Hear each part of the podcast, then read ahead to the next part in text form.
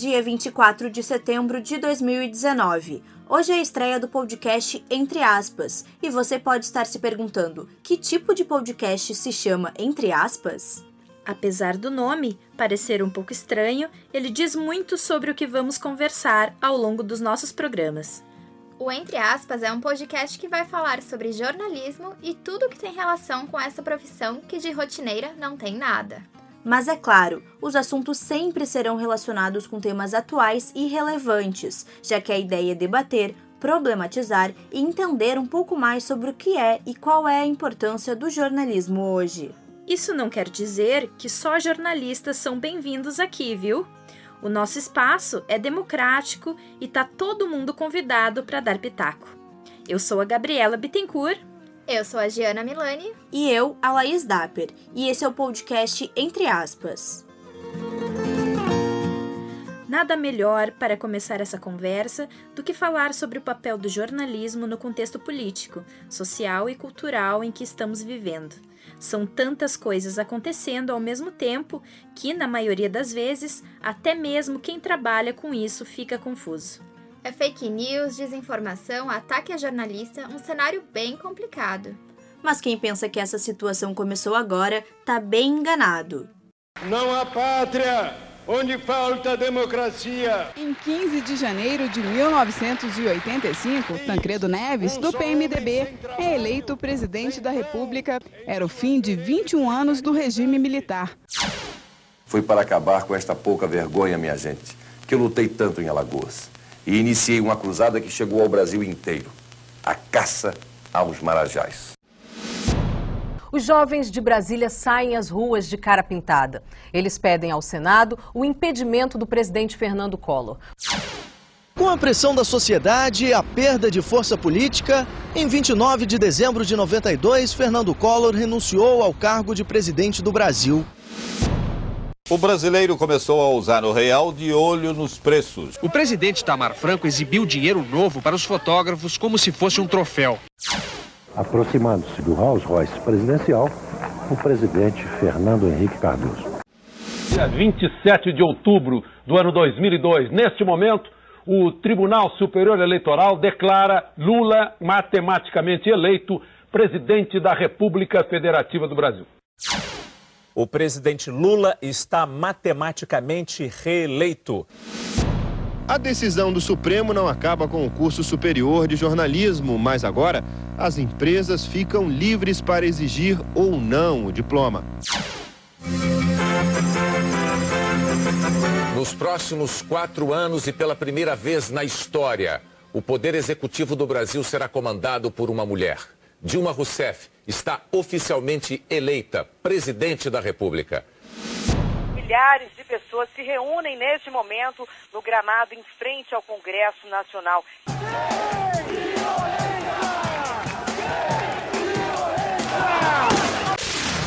Por 61 votos a 20, o Senado aprovou o impeachment da agora ex-presidente Dilma Rousseff eleição de Donald Trump traz medo para metade dos americanos, esperança para outra metade e espanto em todo o mundo.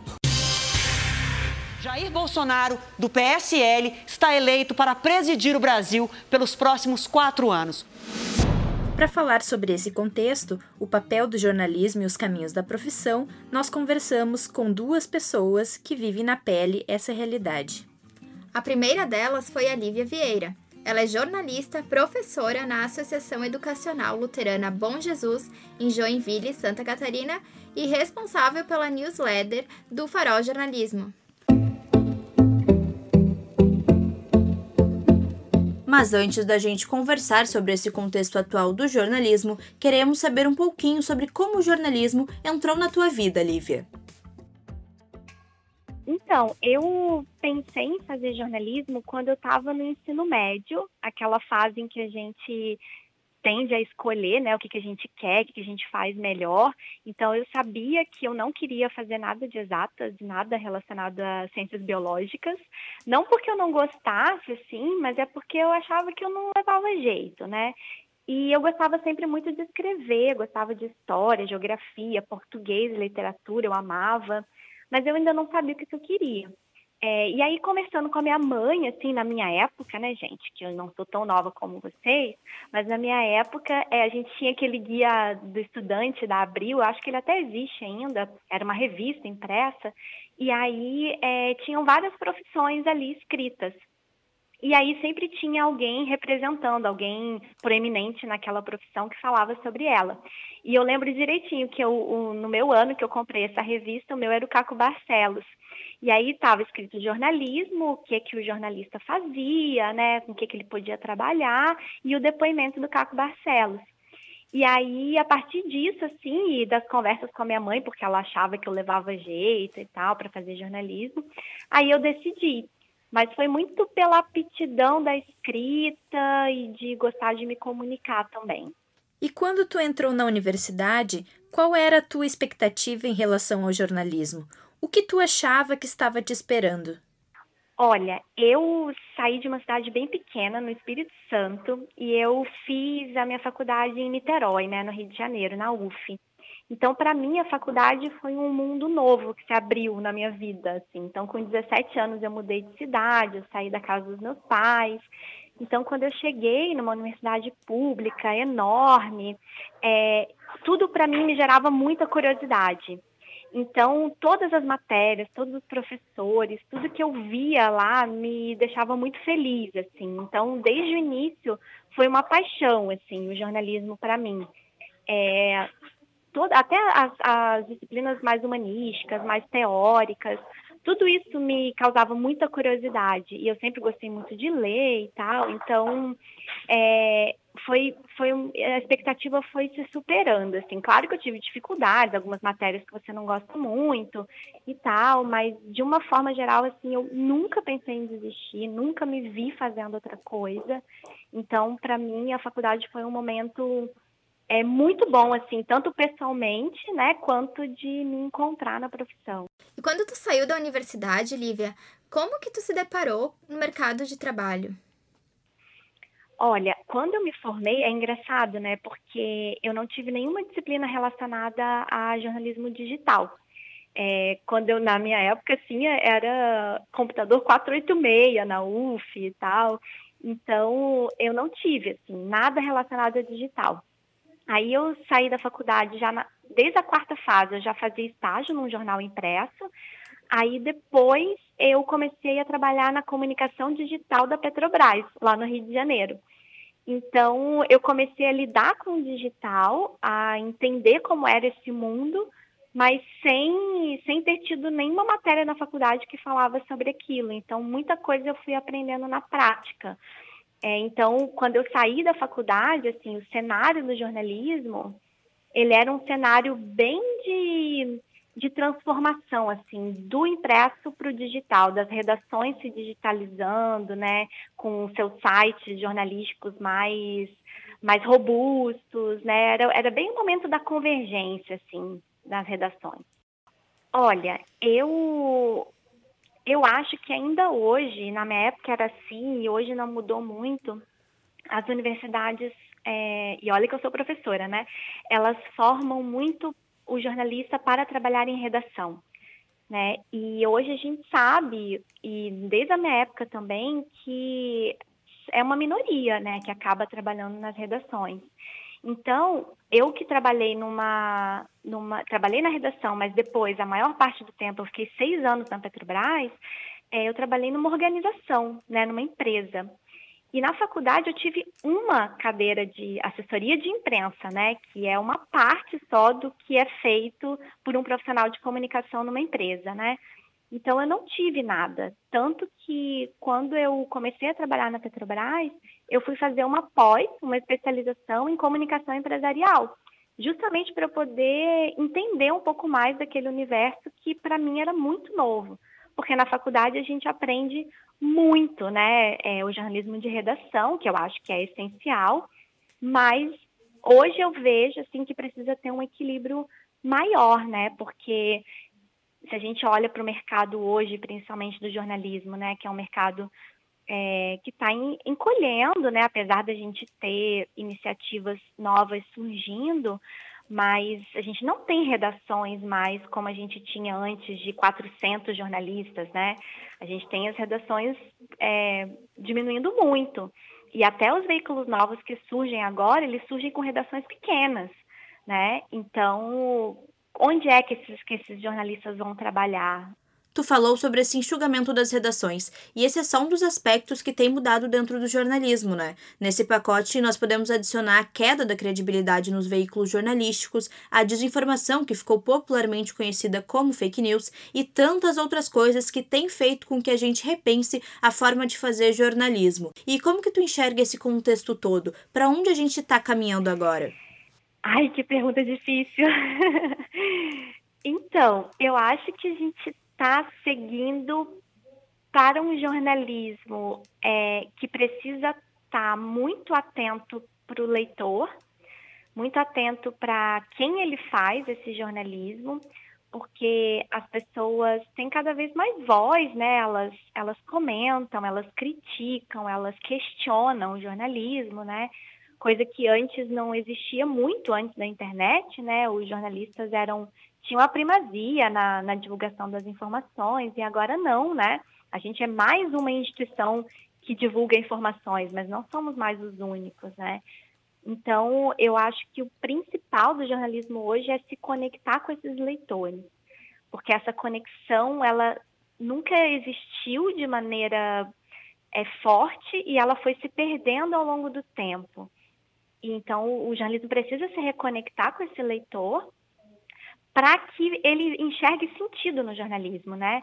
Para que ele ache o jornalismo importante, porque a gente vive uma crise que é de credibilidade, né? Das pessoas acharem que elas não precisam se informar, que basta olhar a timeline do Facebook ou o feed do Instagram e elas vão, vão saber o que está acontecendo. E não é bem assim, né? Então, tudo que o jornalismo faz de é, investir no contraditório, de mostrar diferentes visões, né, de não ser só eu acho, né, mas é, o, é diferentes é, visões mesmo sobre determinado assunto, isso, isso enriquece a gente como cidadão.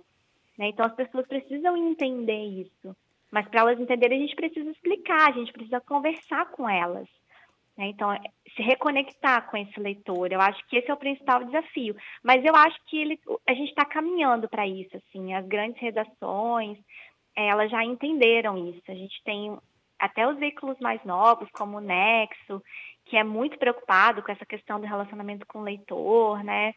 É, o próprio BuzzFeed, numa outra linguagem, mas a gente tem visto assim as redações se preocupando, porque senão não vai ter outro jeito, né? A gente precisa mostrar a nossa relevância. Tu falou sobre uma crise de credibilidade. Tu acredita que essa situação de falta de confiança no jornalismo tem relação com a situação social e política em que estamos vivendo? É possível nós falarmos em retrocesso? Eu acho que sim, né? É um ambiente extremamente polarizado é, e um ambiente de desinformação até quanto ao que o jornalismo faz, né? Porque a partir do momento que você tem um presidente, né, que fala que a imprensa mente, que a imprensa faz fake news, né, é, isso é muito sério.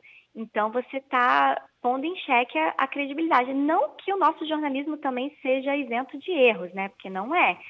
Né? Então é, é, existe muito jornalismo ruim que se faz por aí e, e eu acho que esse ambiente também ele tem uma uma culpa dessa imprensa, né? Que que jogou o jogo da Lava Jato, por exemplo, né, que, que jogou um jogo aí muito sujo que nos trouxe até aqui.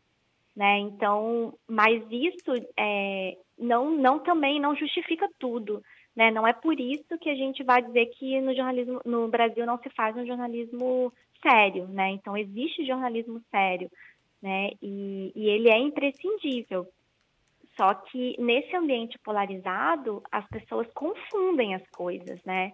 Então elas não conseguem entender ou não conseguem enxergar é, o que que é, o que que é, o que, que tem credibilidade e o que não tem, qual é a fonte que é credível e qual que não é. Né? Às vezes, para uma pessoa, é, uma informação que eu recebo do meu tio no WhatsApp, ela tem mais valor para mim do que algo que, sei lá, o G1 me diga, né? Então, como é que eu vou fazer com que esse jornalismo tenha significado para essas pessoas, né? A pergunta acaba sendo essa, porque não adianta a gente simplesmente achar, não, a Folha sempre foi assim, a gente é um jornal de referência e é isso, né? Não, a gente precisa é, tornar isso significativo para as pessoas, né? Esse ambiente politicamente polarizado que nós vivemos tanto no Brasil como no mundo pode ser considerado como potencializador dessa crise de credibilidade? Eu não gosto dessa coisa da falsa equivalência, né? Mas acaba que determinados setores de diferentes espectros ideológicos eles vão questionar a imprensa em, em, diferentes momentos, sabe? Então, assim, não importa se você é de direita ou de esquerda, é, se, se o jornalismo não, ou né, se a imprensa fala algo que eu não concordo, então essa imprensa não serve, entende? Então vira uma crença, né? E não uma necessidade de se informar. Então o ambiente polarizado ele é ruim por isso, porque ele cega a gente, né? Ele, ele não deixa a gente enxergar quando aquilo não, não me não me interessa ou não é não está de acordo com o que eu acredito ou com o que eu concordo.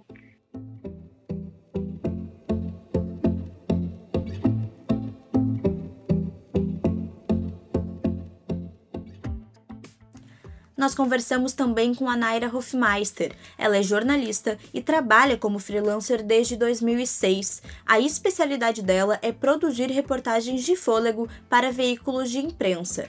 Trabalhar por conta própria foi uma alternativa que a Naira encontrou quando saiu da faculdade. Ela nos contou um pouco sobre como foi esse processo. Então, foi curioso também essa trajetória durante a faculdade, porque quando eu, sim, quando eu comecei a, a entender melhor o que, que era o campo do jornalismo que me interessava mais, que era enfim, um campo de de, de, de, de, trabalhar com informação que fizesse diferença né, na, na sociedade, enfim. É, eu olhei o mercado de trabalho, não achei ele muito atrativo, né? Quando eu estava na faculdade, eu entrei na faculdade no início dos anos 2000, e no Rio Grande do Sul a gente tinha os jornais tradicionais, né? Zero Hora, Correio do Povo, Jornal do Comércio. É, me lembro que tinha tinha sido lançado o Sul há um pouquinho tempo ali.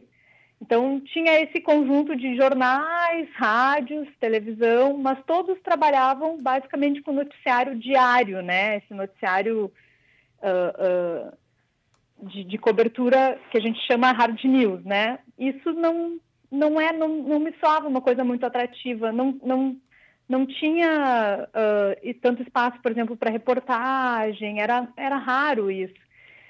E então, diante dessa perspectiva, eu comecei, fiz até fiz alguns alguns trabalhinhos assim como frila já durante a, durante a faculdade tinha umas revistas de futebol na cidade eu fiz alguns frilas é, entrevistando jogadores de futebol e tal. Mas era um negócio bem secundário assim para ganhar um troco. E, e, e, e me dediquei à pesquisa acadêmica. É, fui trabalhar com uma professora pesquisadora na Faculdade de Educação, que pesquisava mídia, de uma maneira geral, televisão e tal, e eu comecei a fazer, um, enfim, um, alguns estudos sobre jornalismo, sobre uh, maneira de, de, de abordar a informação e tal, mas era uma coisa acadêmica. E e aí um dia eu fui no banheiro da Fabico, onde eu estudava, e tinha um anúncio muito gozado na, na, no banheiro que dizia assim: você é estudante de jornalismo, que é uh, morador do Bonfim, mas tem, ou frequentador do Bonfim, sei lá, mas tem a cabeça no mundo. É, você que é hétero, mas conhece, mas tem muitos amigos homossexuais ou ao contrário. Enfim, é, era, um, era um anúncio que, que, que, que, que apelava a partir de meio questionamento assim, a, a alguém que tivesse uma curiosidade ampla sobre diversidade social, econômica, geográfica, e dizia assim: venha, venha fazer uma entrevista no jornal já. Eu já tinha visto esse jornal algumas vezes, tipo, na lancheria do parque, mas eu não fazia a menor ideia do que era, assim, sinceramente. Era um jornal com uma história, mas eu não conhecia. E só tinha visto isso, um jornal já. Sabia que era um jornal do bairro, assim, alguma coisa assim. Aí achei, fiquei meio instigada com aquele anúncio e fui no dia achando era um anúncio tão debochado que eu achei que era até uma brincadeira, achei que era meio um trote, não achei que fosse sério.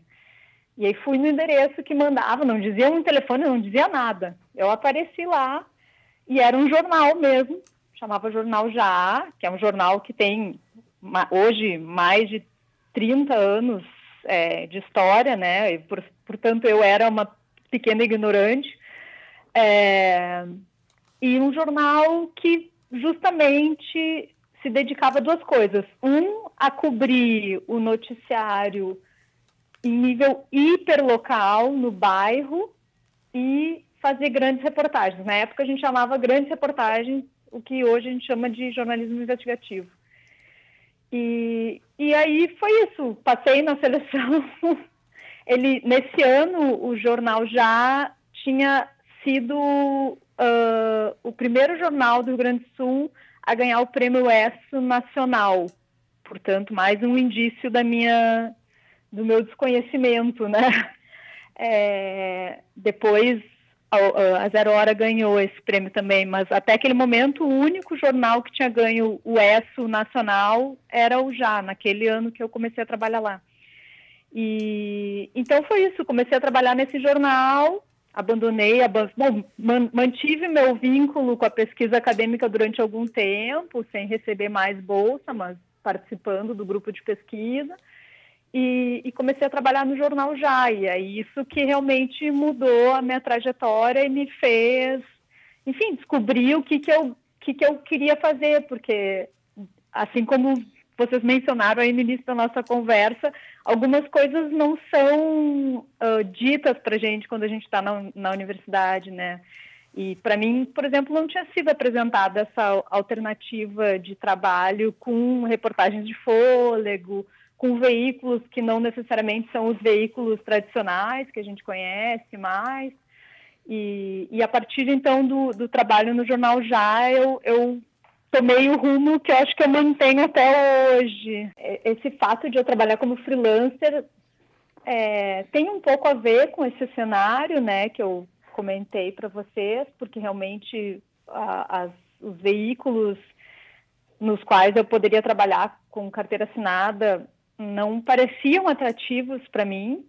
Acho que mudaram muitas coisas hoje e acho que tem um espaço muito mais interessante para para reportagem hoje, mesmo nos veículos tradicionais. Eu acabei de fazer um freelancer de 30 dias na Zero Hora, fiz reportagens de fôlego muito legais. É, mas naquela época não me parecia atrativo. E, e aí eu comecei a trabalhar no Já, onde realmente comecei a fazer reportagens é, mais profundas e tal. E só que o Já era um jornal que, que tinha, que tem ainda, porque ele segue na ativa, mas ele tem uh, é, é, um jornal pequeno, um jornal com, com, com apoio é, econômico restrito, é, também naquela época começaram alguns processos que o jornal começou a responder uh, por matérias investigativas que foram publicadas e que tiveram uh, na justiça bastante injustos em alguns casos, né? Um caso bem famoso de uma ação que foi proposta pela família Rigoto contra o jornal, que foram duas ações diferentes uma na esfera civil e uma na esfera criminal, com exatamente o mesmo conteúdo. A, ação na esfera criminal foi. Uh, uh, o jornal foi vencedor, e a ação na esfera civil, o jornal foi condenado, e a condenação na esfera civil era o pagamento de uma indenização muito grande, demasiado grande para o porte do jornal. Então, é, esse tipo de, de situação fazia com que o Já fosse um lugar onde a gente não tivesse uma estabilidade financeira razoável, assim. E aí, como eu gostava muito de trabalhar lá, é, acho que já tem, assim, eu, todo, tudo que eu aprendi na minha vida de jornalista eu aprendi lá, assim, as coisas mais importantes. É, eu não queria deixar de trabalhar lá, então eu comecei a fazer frilas para complementar a renda, assim. E, e aí comecei a descobrir, na verdade foi muito legal, porque comecei a descobrir outras, outros jornais, outros veículos que, que existiam no Rio Grande do Sul e que onde era possível fazer trabalhos pontuais, como o jornal Extra Classe, que é um jornal mantido pelo Sindicato dos Professores, com quem eu contribuo até hoje também, com frequência, escrevo com muita regularidade para lá. E também, na época, uh, tinham duas revistas, a revista Manhã, de Economia, que se mantém, e a revista Aplauso, que era uma revista dedicada à cultura, que era uma revista muito legal, de reportagens de fôlego sobre cultura do Rio Grande do Sul, e com quem eu também contribuí muito enquanto essa revista se manteve é, circulando. E, bom, aí aos poucos isso foi se ampliando, né? comecei a conhecer uh, as equipes dos jornais, por exemplo, da Folha, do Globo, do Estadão, que trabalhavam aqui em Porto Alegre. Pouco a pouco comecei também a fazer matérias para esses jornais. E, e aí isso foi evoluindo, né? O cenário mudou muito nesses anos, né? Desde que eu comecei a trabalhar, isso foi ali na metade do, dos anos 2000, né? Uh, e hoje a gente tem um cenário que permite que a gente mantenha, uh, se mantenha publicando reportagens de fôlego, por exemplo, com esses, com vários veículos que são chamados nativos digital, digitais, né? Uh, que é onde eu costumo publicar muito, também alguns veículos estrangeiros que começaram a ter operações aqui no Brasil, tipo Intercept, o Eu País, né? Então, isso permite que a gente, uh, que um jornalista possa se manter publicando, por exemplo, reportagens de, de fôlego investigativas é, dentro desse grande ecossistema aí que, que se transformou o jornalismo brasileiro para nossa sorte, né? Nossa, dos jornalistas e dos leitores, né? Sim, e como que tu acha que essa hum, atividade de freelancer é vista no mercado de trabalho? Ainda tem uma curiosidade? Já é algo normal trabalhar dessa forma? Ah, eu não sei se, não, acho que eu não saberia dizer se é normal ou não, né? O que eu percebo claramente é que, assim, do ponto de vista é, das pessoas que não são jornalistas, é mais as pessoas têm um pouco mais de dificuldade de visualizar, talvez, de reconhecer em alguma medida.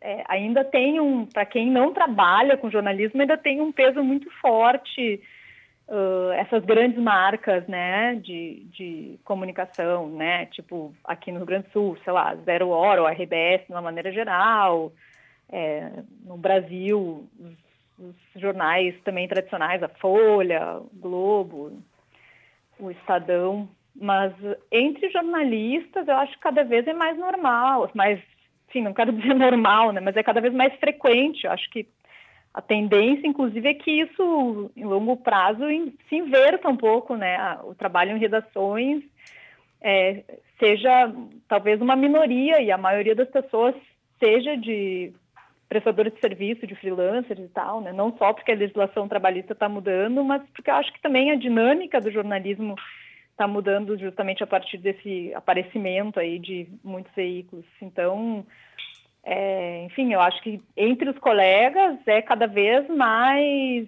motivo de curiosidade e, e eu percebo cada vez mais um movimento das pessoas é, saindo das redações por várias razões diferentes e migrando para esse tipo de trabalho independente. E como que é para ti fazer a organização financeira desse trabalho? Não é, não é uma coisa simples a organização uh, financeira exige um, um planejamento e, e, e um, exige, exige, um pouco um, um, momento talvez inicial de, de economia, né? Comigo aconteceu assim, é, quando eu comecei a trabalhar, especialmente naquele momento, como eram poucos os veículos e alguns veículos, por exemplo, naquela época, hoje isso também mudou, né? Mas naquela época, muitos veículos demoravam muito tempo para pagar um trabalho. Alguns casos passavam de um ano, né, de, de, de, de tempo entre tu entregar uma matéria e receber o pagamento. Então, quando eu percebi isso, eu comecei a juntar um dinheiro, fazer um caixa, né? Então, a primeira coisa que eu digo para quem pensa em seguir esse tipo de, de carreira, né, sem ter um vínculo empregatício, é fazer uma economia, né? Uh, e juntar um pé de meia mesmo.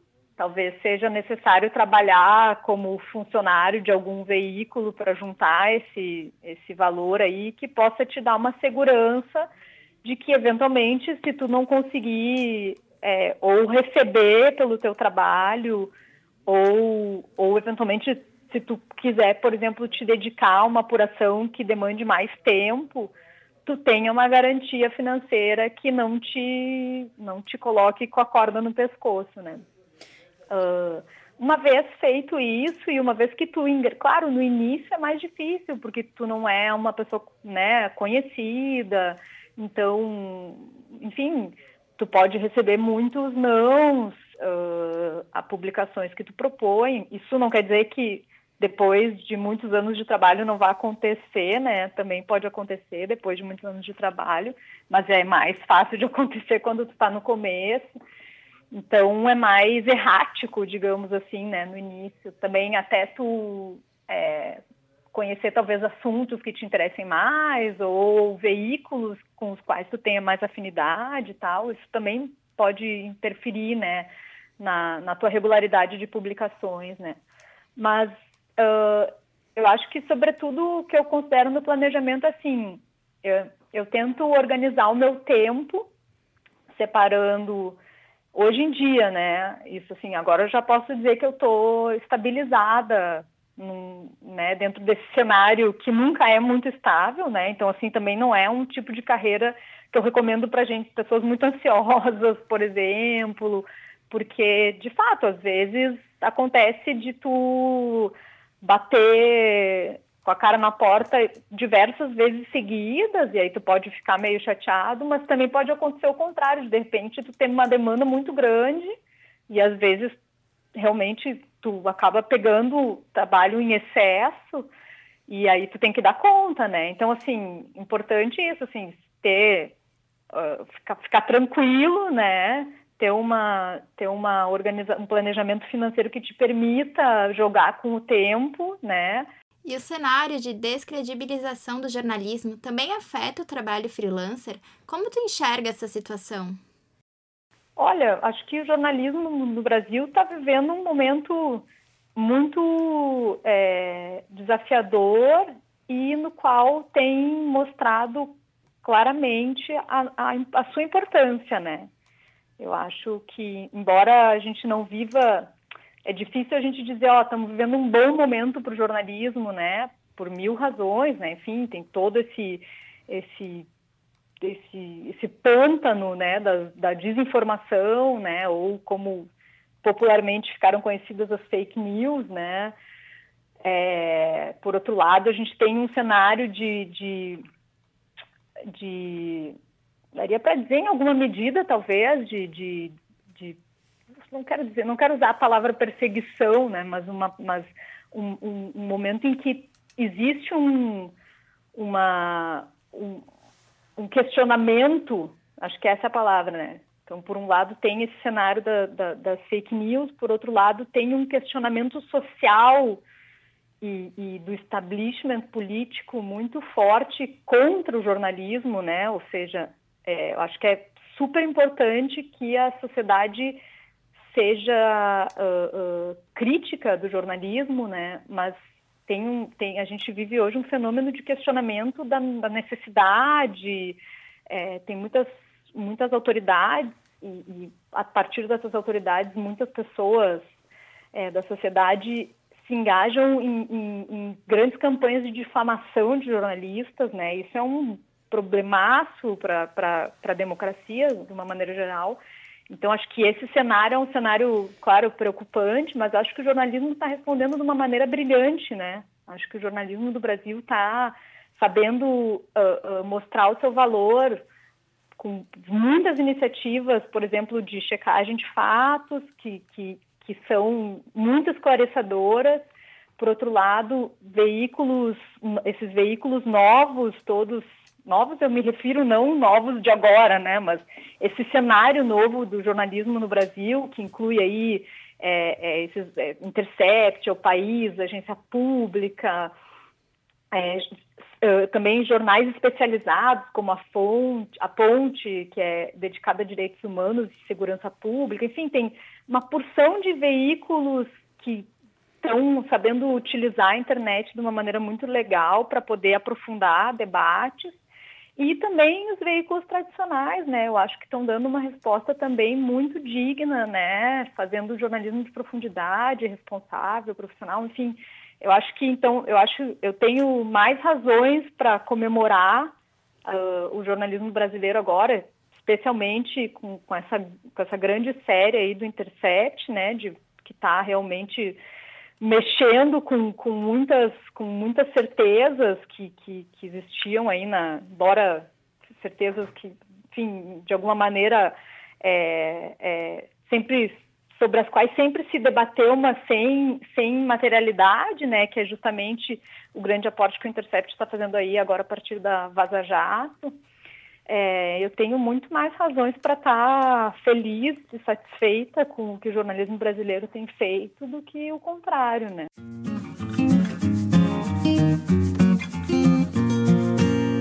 Esse foi o primeiro episódio do podcast Entre Aspas, que vai levar para ti assuntos relacionados com o mundo do jornalismo. Nos sigam no Instagram, pod, underline entre aspas, e fique ligado nas novidades dos nossos episódios. Até a próxima!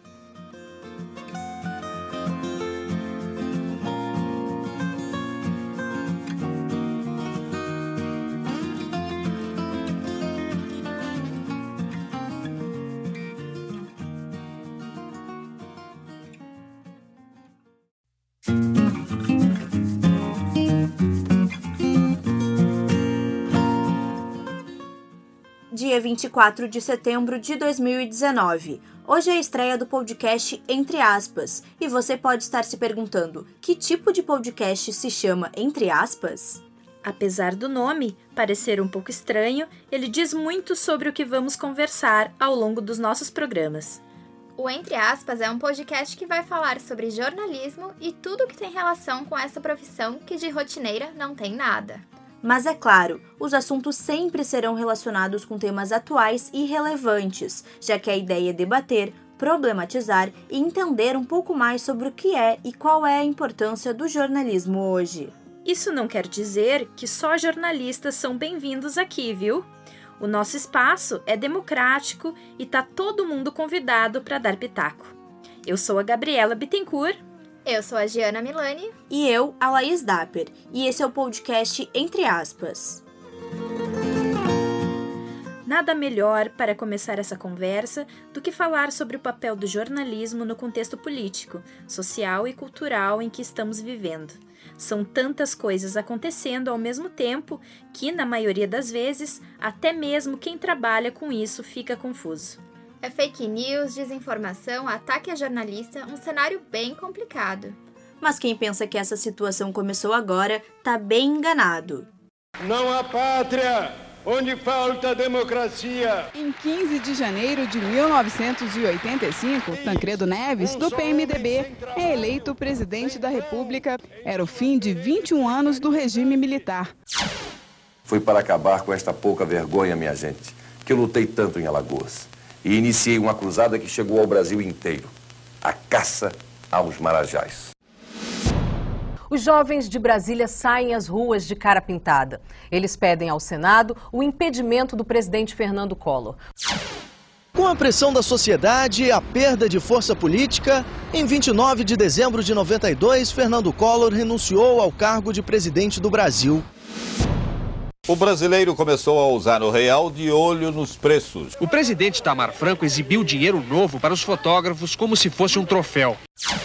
Aproximando-se do Rolls Royce presidencial, o presidente Fernando Henrique Cardoso. Dia 27 de outubro do ano 2002. Neste momento, o Tribunal Superior Eleitoral declara Lula matematicamente eleito presidente da República Federativa do Brasil. O presidente Lula está matematicamente reeleito. A decisão do Supremo não acaba com o curso superior de jornalismo, mas agora as empresas ficam livres para exigir ou não o diploma. Nos próximos quatro anos e pela primeira vez na história, o Poder Executivo do Brasil será comandado por uma mulher. Dilma Rousseff está oficialmente eleita presidente da República milhares de pessoas se reúnem neste momento no gramado em frente ao Congresso Nacional.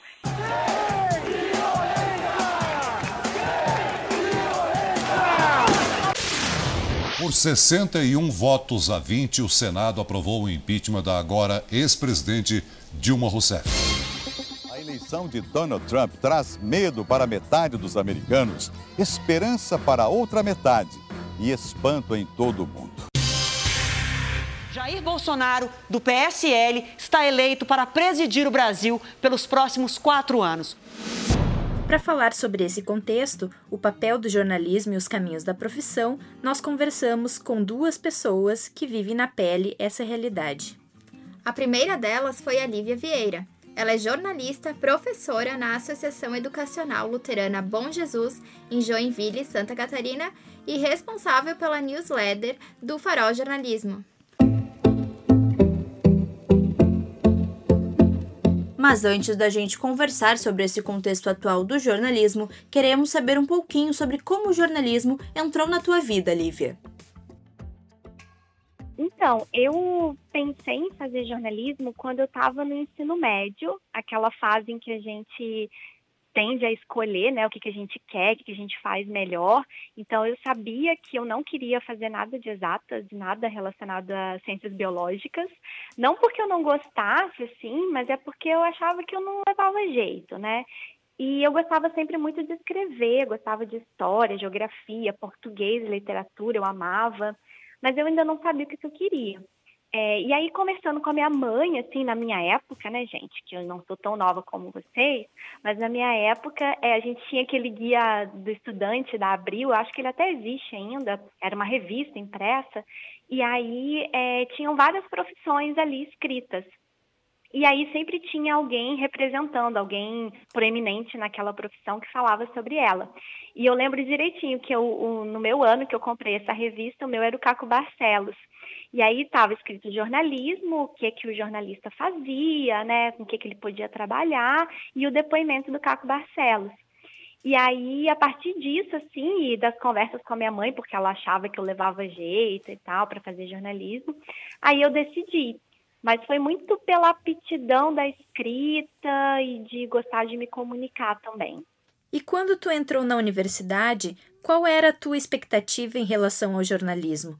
O que tu achava que estava te esperando? Olha, eu saí de uma cidade bem pequena, no Espírito Santo, e eu fiz a minha faculdade em Niterói, né, no Rio de Janeiro, na UF. Então, para mim, a faculdade foi um mundo novo que se abriu na minha vida. Assim. Então, com 17 anos, eu mudei de cidade, eu saí da casa dos meus pais. Então, quando eu cheguei numa universidade pública enorme, é, tudo para mim me gerava muita curiosidade. Então, todas as matérias, todos os professores, tudo que eu via lá me deixava muito feliz, assim. Então, desde o início, foi uma paixão, assim, o jornalismo para mim.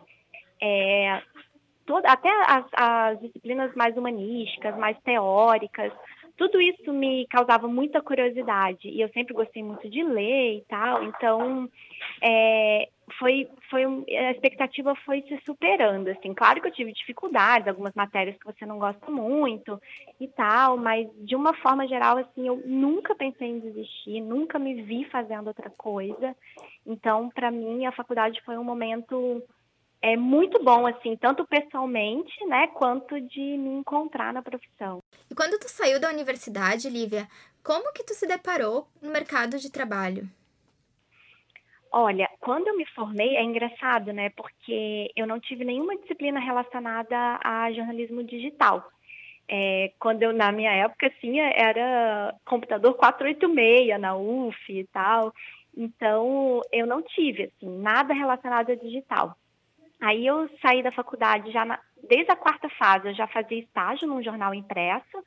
Aí depois eu comecei a trabalhar na comunicação digital da Petrobras, lá no Rio de Janeiro. Então, eu comecei a lidar com o digital, a entender como era esse mundo, mas sem, sem ter tido nenhuma matéria na faculdade que falava sobre aquilo. Então, muita coisa eu fui aprendendo na prática. É, então, quando eu saí da faculdade, assim, o cenário do jornalismo, ele era um cenário bem de, de transformação, assim, do impresso para o digital, das redações se digitalizando, né, com seus sites jornalísticos mais mais robustos, né? Era, era bem o momento da convergência, assim, das redações. Olha, eu eu acho que ainda hoje, na minha época era assim, e hoje não mudou muito, as universidades, é, e olha que eu sou professora, né? Elas formam muito o jornalista para trabalhar em redação. Né? E hoje a gente sabe, e desde a minha época também, que é uma minoria né, que acaba trabalhando nas redações. Então, eu que trabalhei numa, numa. Trabalhei na redação, mas depois, a maior parte do tempo, eu fiquei seis anos na Petrobras, é, eu trabalhei numa organização, né, numa empresa. E na faculdade eu tive uma cadeira de assessoria de imprensa, né, que é uma parte só do que é feito por um profissional de comunicação numa empresa, né? Então eu não tive nada, tanto que quando eu comecei a trabalhar na Petrobras, eu fui fazer uma pós, uma especialização em comunicação empresarial, justamente para poder entender um pouco mais daquele universo que para mim era muito novo, porque na faculdade a gente aprende muito, né, é, o jornalismo de redação, que eu acho que é essencial, mas hoje eu vejo assim que precisa ter um equilíbrio maior, né, porque se a gente olha para o mercado hoje, principalmente do jornalismo, né, que é um mercado é, que está encolhendo, né, apesar da gente ter iniciativas novas surgindo, mas a gente não tem redações mais como a gente tinha antes de 400 jornalistas, né? A gente tem as redações é, diminuindo muito. E até os veículos novos que surgem agora, eles surgem com redações pequenas, né? Então, onde é que esses, que esses jornalistas vão trabalhar? Tu falou sobre esse enxugamento das redações, e esse é só um dos aspectos que tem mudado dentro do jornalismo, né? Nesse pacote, nós podemos adicionar a queda da credibilidade nos veículos jornalísticos, a desinformação, que ficou popularmente conhecida como fake news, e tantas outras coisas que têm feito com que a gente repense a forma de fazer jornalismo. E como que tu enxerga esse contexto todo? Para onde a gente está caminhando agora? Ai, que pergunta difícil. então, eu acho que a gente está seguindo para um jornalismo é, que precisa estar tá muito atento para o leitor, muito atento para quem ele faz esse jornalismo, porque as pessoas têm cada vez mais voz, né? Elas, elas comentam, elas criticam, elas questionam o jornalismo, né? Coisa que antes não existia muito antes da internet, né? Os jornalistas eram tinham a primazia na, na divulgação das informações e agora não, né? A gente é mais uma instituição que divulga informações, mas não somos mais os únicos, né? Então, eu acho que o principal do jornalismo hoje é se conectar com esses leitores, porque essa conexão, ela nunca existiu de maneira é, forte e ela foi se perdendo ao longo do tempo. Então, o jornalismo precisa se reconectar com esse leitor para que ele enxergue sentido no jornalismo, né? Para que ele ache o jornalismo importante, porque a gente vive uma crise que é de credibilidade, né? Das pessoas acharem que elas não precisam se informar, que basta olhar a timeline do Facebook ou o feed do Instagram e elas vão, vão saber o que está acontecendo. E não é bem assim, né? Então, tudo que o jornalismo faz de é, investir no contraditório, de mostrar diferentes visões, né, de não ser só eu acho, né, mas é, o, é diferentes é, visões mesmo sobre determinado assunto, isso, isso enriquece a gente como cidadão. Né? Então as pessoas precisam entender isso. Mas para elas entenderem, a gente precisa explicar, a gente precisa conversar com elas. Né? Então, é se reconectar com esse leitor, eu acho que esse é o principal desafio. Mas eu acho que ele, a gente está caminhando para isso, assim, as grandes redações, elas já entenderam isso. A gente tem até os veículos mais novos, como o Nexo, que é muito preocupado com essa questão do relacionamento com o leitor, né? É, o próprio BuzzFeed, numa outra linguagem, mas a gente tem visto, assim, as redações se preocupando porque senão não vai ter outro jeito, né? A gente precisa mostrar a nossa relevância. Tu falou sobre uma crise de credibilidade. Tu acredita que essa situação de falta de confiança no jornalismo tem relação com a situação social e política em que estamos vivendo? É possível nós falarmos em retrocesso? Eu acho que sim, né? É um ambiente extremamente polarizado é, e um ambiente de desinformação até quanto ao que o jornalismo faz, né? Porque a partir do momento que você tem um presidente, né, que fala que a imprensa mente, que a imprensa faz fake news, né? É, isso é muito sério. Então você está pondo em xeque a, a, credibilidade. Não que o nosso jornalismo também seja isento de erros, né? Porque não é. Né? Então, é, é, existe muito jornalismo ruim que se faz por aí e, e, eu acho que esse ambiente também ele tem uma, uma culpa dessa imprensa, né? que, que jogou o jogo da Lava Jato, por exemplo, né? que, que jogou um jogo aí muito sujo que nos trouxe até aqui. Né? Então, mas isso é, não, não também não justifica tudo. Né? Não é por isso que a gente vai dizer que no jornalismo no Brasil não se faz um jornalismo sério, né? Então existe jornalismo sério, né? E, e ele é imprescindível. Só que nesse ambiente polarizado as pessoas confundem as coisas, né? Então elas não conseguem entender ou não conseguem enxergar é, o que que é o que que é o que, que tem credibilidade e o que não tem, qual é a fonte que é credível e qual que não é. Né? Às vezes, para uma pessoa, é, uma informação que eu recebo do meu tio no WhatsApp, ela tem mais valor para mim do que algo que, sei lá, o G1 me diga, né? Então, como é que eu vou fazer com que esse jornalismo tenha significado para essas pessoas, né? A pergunta acaba sendo essa, porque não adianta a gente simplesmente achar, não, a Folha sempre foi assim, a gente é um jornal de referência e é isso, né? Não, a gente precisa é, tornar isso significativo para as pessoas, né? Esse ambiente politicamente polarizado que nós vivemos tanto no Brasil como no mundo pode ser considerado como potencializador dessa crise de credibilidade? Eu não gosto dessa coisa da falsa equivalência, né? Mas acaba que determinados setores de diferentes espectros ideológicos, eles vão questionar a imprensa em, em, diferentes momentos, sabe? Então, assim, não importa se você é de direita ou de esquerda, é, se, se o jornalismo não, ou né, se a imprensa fala algo que eu não concordo, então essa imprensa não serve, entende? Então, vira uma crença, né? E não uma necessidade de se informar. Então, o ambiente polarizado ele é ruim por isso, porque ele cega a gente, né? Ele, ele não deixa a gente enxergar quando aquilo não, não me não me interessa ou não é não está de acordo com o que eu acredito ou com o que eu concordo.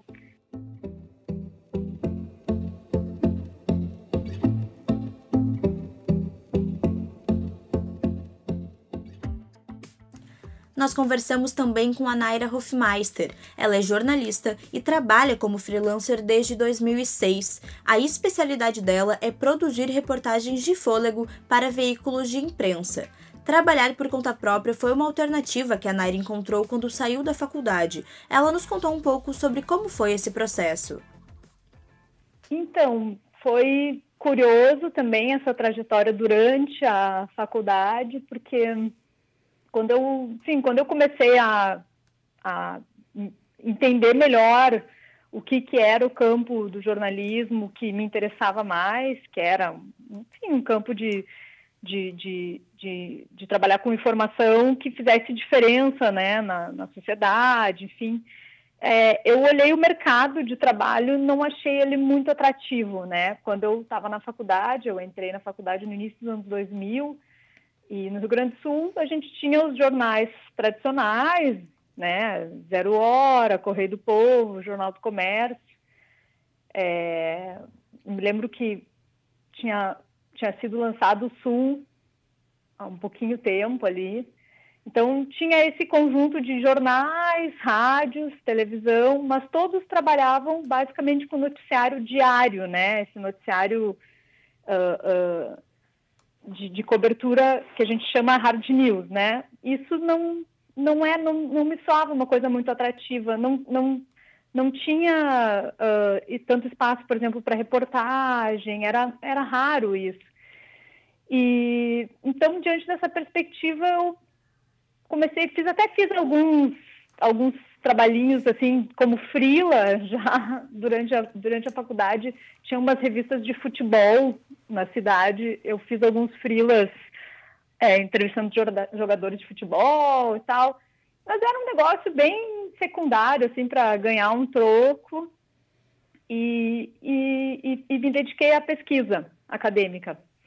É, fui trabalhar com uma professora pesquisadora na Faculdade de Educação, que pesquisava mídia, de uma maneira geral, televisão e tal, e eu comecei a fazer, um, enfim, um, alguns estudos sobre jornalismo, sobre uh, maneira de, de, abordar a informação e tal, mas era uma coisa acadêmica.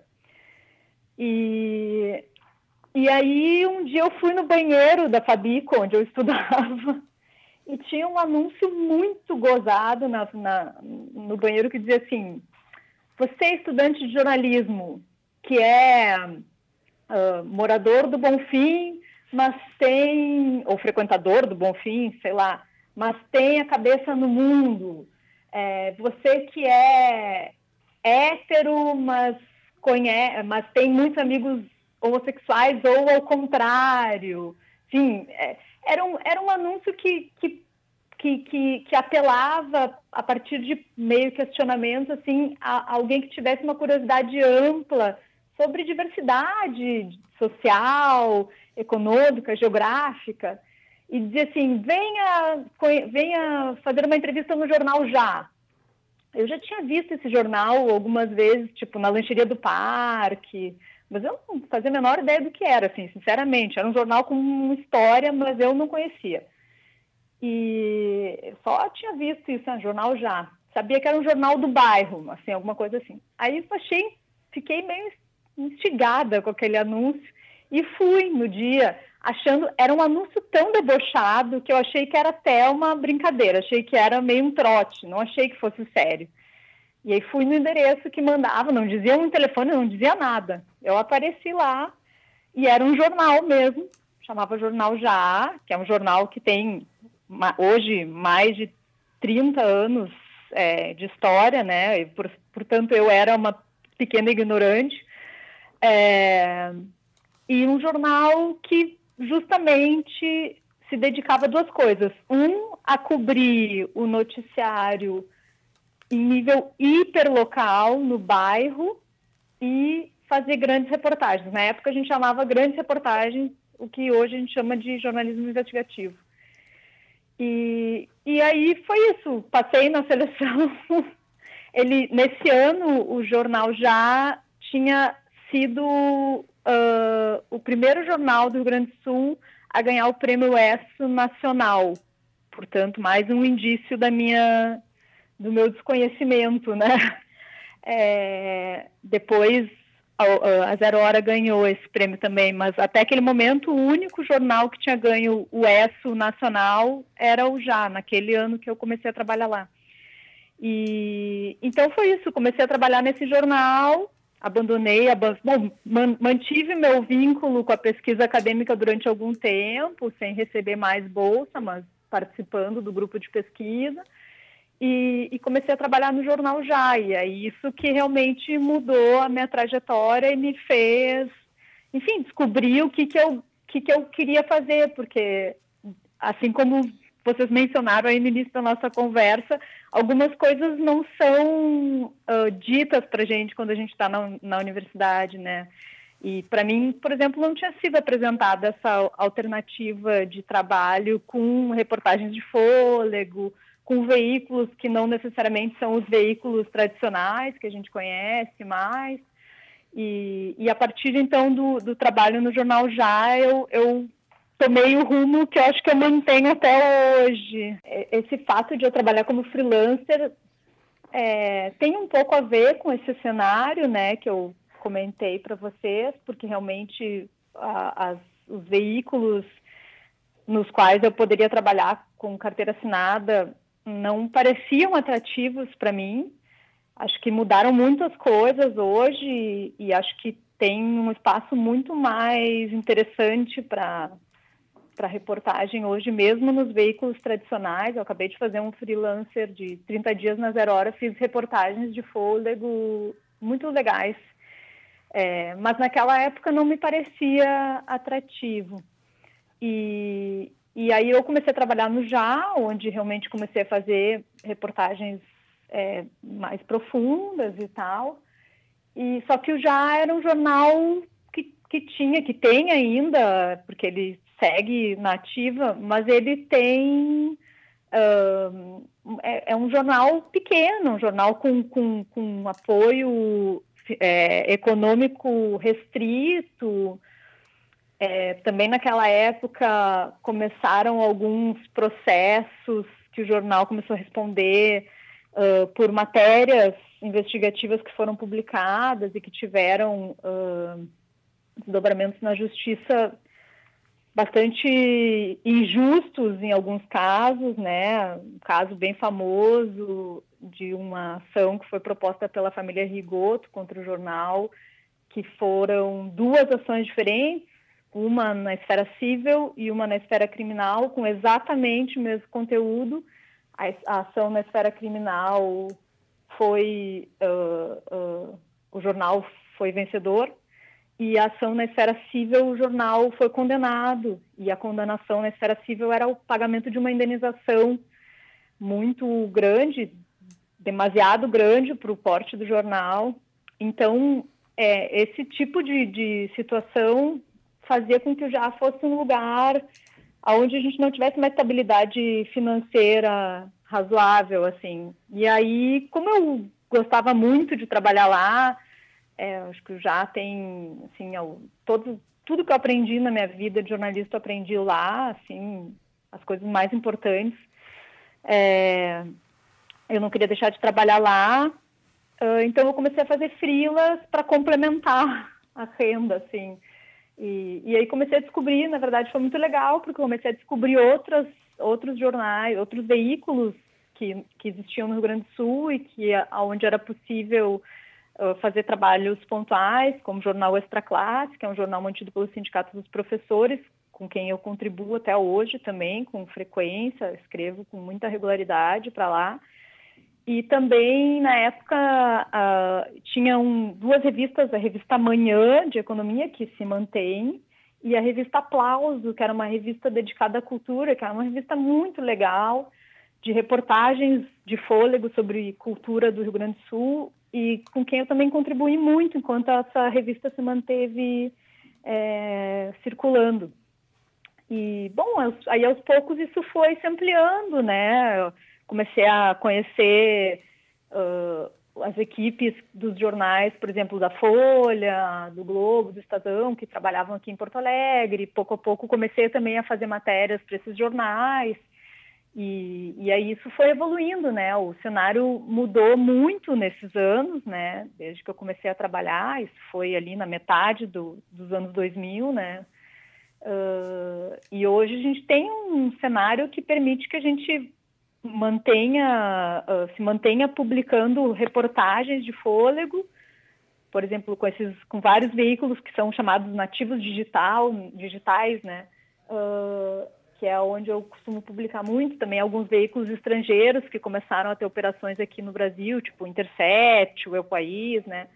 Então, isso permite que a gente, uh, que um jornalista possa se manter publicando, por exemplo, reportagens de, de fôlego, investigativas, é, dentro desse grande ecossistema aí que, que se transformou o jornalismo brasileiro para nossa sorte, né? Nossa, dos jornalistas e dos leitores, né? Sim, e como que tu acha que essa hum, atividade de freelancer é vista no mercado de trabalho? Ainda tem uma curiosidade? Já é algo normal trabalhar dessa forma? Ah, eu não sei se, não, acho que eu não saberia dizer se é normal ou não, né? O que eu percebo claramente é que, assim, do ponto de vista é, das pessoas que não são jornalistas, é mais as pessoas têm um pouco mais de dificuldade de visualizar, talvez, de reconhecer em alguma medida. É, ainda tem um, para quem não trabalha com jornalismo, ainda tem um peso muito forte uh, essas grandes marcas, né, de, de comunicação, né, tipo aqui no Rio Grande do Sul, sei lá, Zero Hora ou RBS de uma maneira geral, é, no Brasil, os, os jornais também tradicionais, a Folha, o Globo, o Estadão, mas entre jornalistas eu acho que cada vez é mais normal, mais, sim, não quero dizer normal, né, mas é cada vez mais frequente. Eu acho que a tendência, inclusive, é que isso, em longo prazo, se inverta um pouco, né? O trabalho em redações é, seja talvez uma minoria e a maioria das pessoas seja de prestadores de serviço, de freelancers e tal, né? Não só porque a legislação trabalhista está mudando, mas porque eu acho que também a dinâmica do jornalismo está mudando justamente a partir desse aparecimento aí de muitos veículos. Então, é, enfim, eu acho que entre os colegas é cada vez mais motivo de curiosidade e, e eu percebo cada vez mais um movimento das pessoas é, saindo das redações por várias razões diferentes e migrando para esse tipo de trabalho independente. E como que é para ti fazer a organização financeira desse trabalho?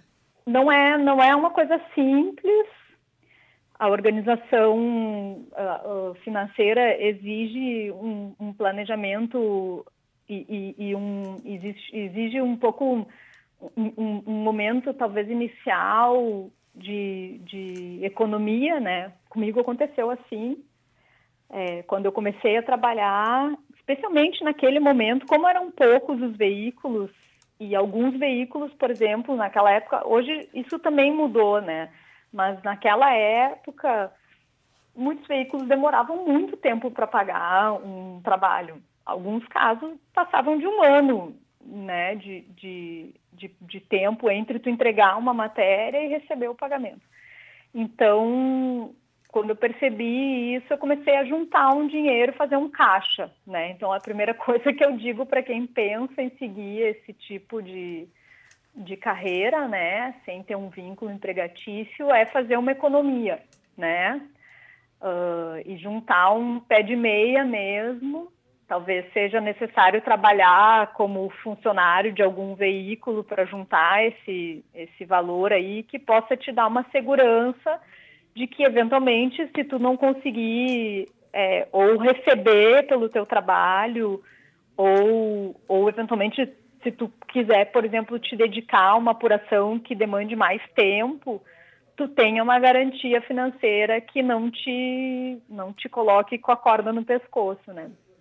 Uh, uma vez feito isso e uma vez que tu, claro, no início é mais difícil porque tu não é uma pessoa, né, conhecida, então, enfim, tu pode receber muitos nãos uh, a publicações que tu propõe. Isso não quer dizer que depois de muitos anos de trabalho não vai acontecer, né? Também pode acontecer depois de muitos anos de trabalho, mas é mais fácil de acontecer quando tu está no começo.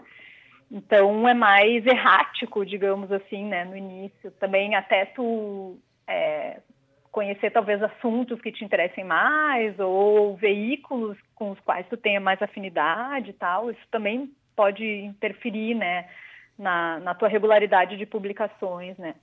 Mas Uh, eu acho que, sobretudo, o que eu considero no planejamento, assim, eu, eu tento organizar o meu tempo, separando hoje em dia, né? Isso assim, agora eu já posso dizer que eu estou estabilizada num, né, dentro desse cenário que nunca é muito estável, né? Então, assim, também não é um tipo de carreira que eu recomendo para gente, pessoas muito ansiosas, por exemplo, porque de fato às vezes acontece de tu bater com a cara na porta diversas vezes seguidas, e aí tu pode ficar meio chateado, mas também pode acontecer o contrário, de repente tu tem uma demanda muito grande e às vezes realmente tu acaba pegando trabalho em excesso e aí tu tem que dar conta, né? Então, assim, importante isso, assim, ter, uh, ficar, ficar tranquilo, né?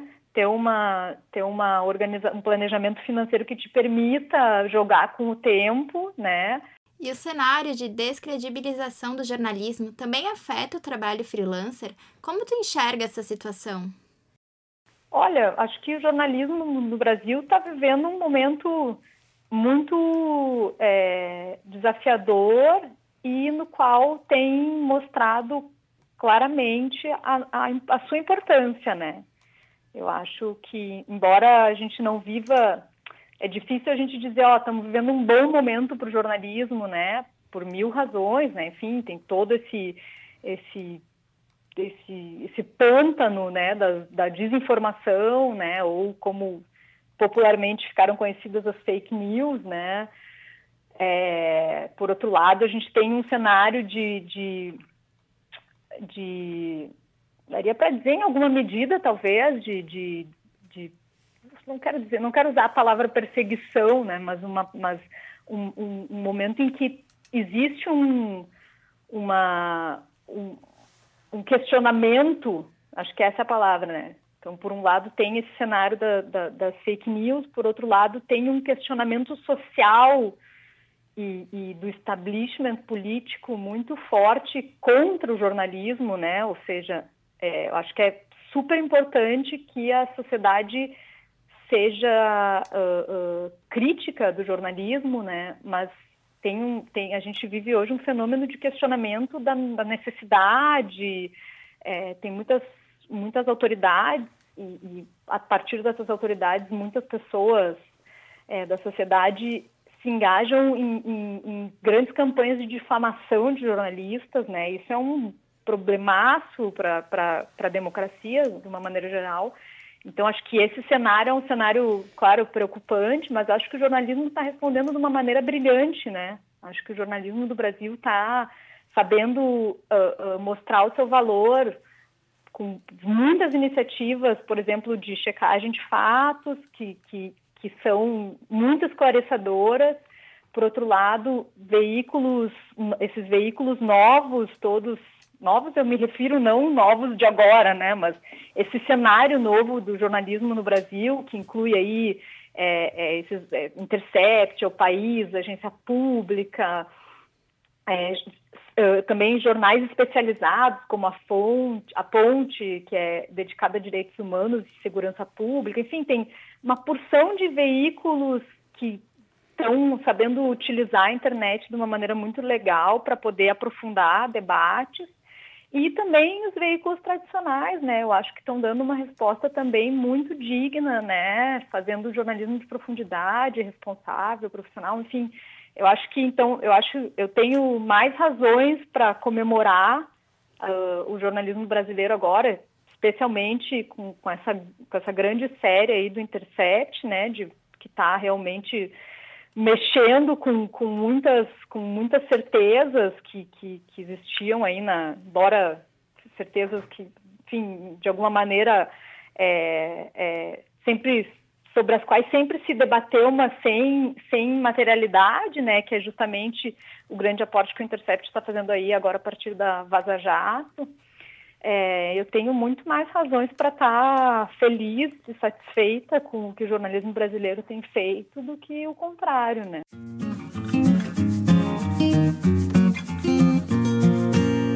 Esse foi o primeiro episódio do podcast Entre Aspas, que vai levar para ti assuntos relacionados com o mundo do jornalismo. Nos sigam no Instagram, pod, underline entre aspas, e fique ligado nas novidades dos nossos episódios. Até a próxima!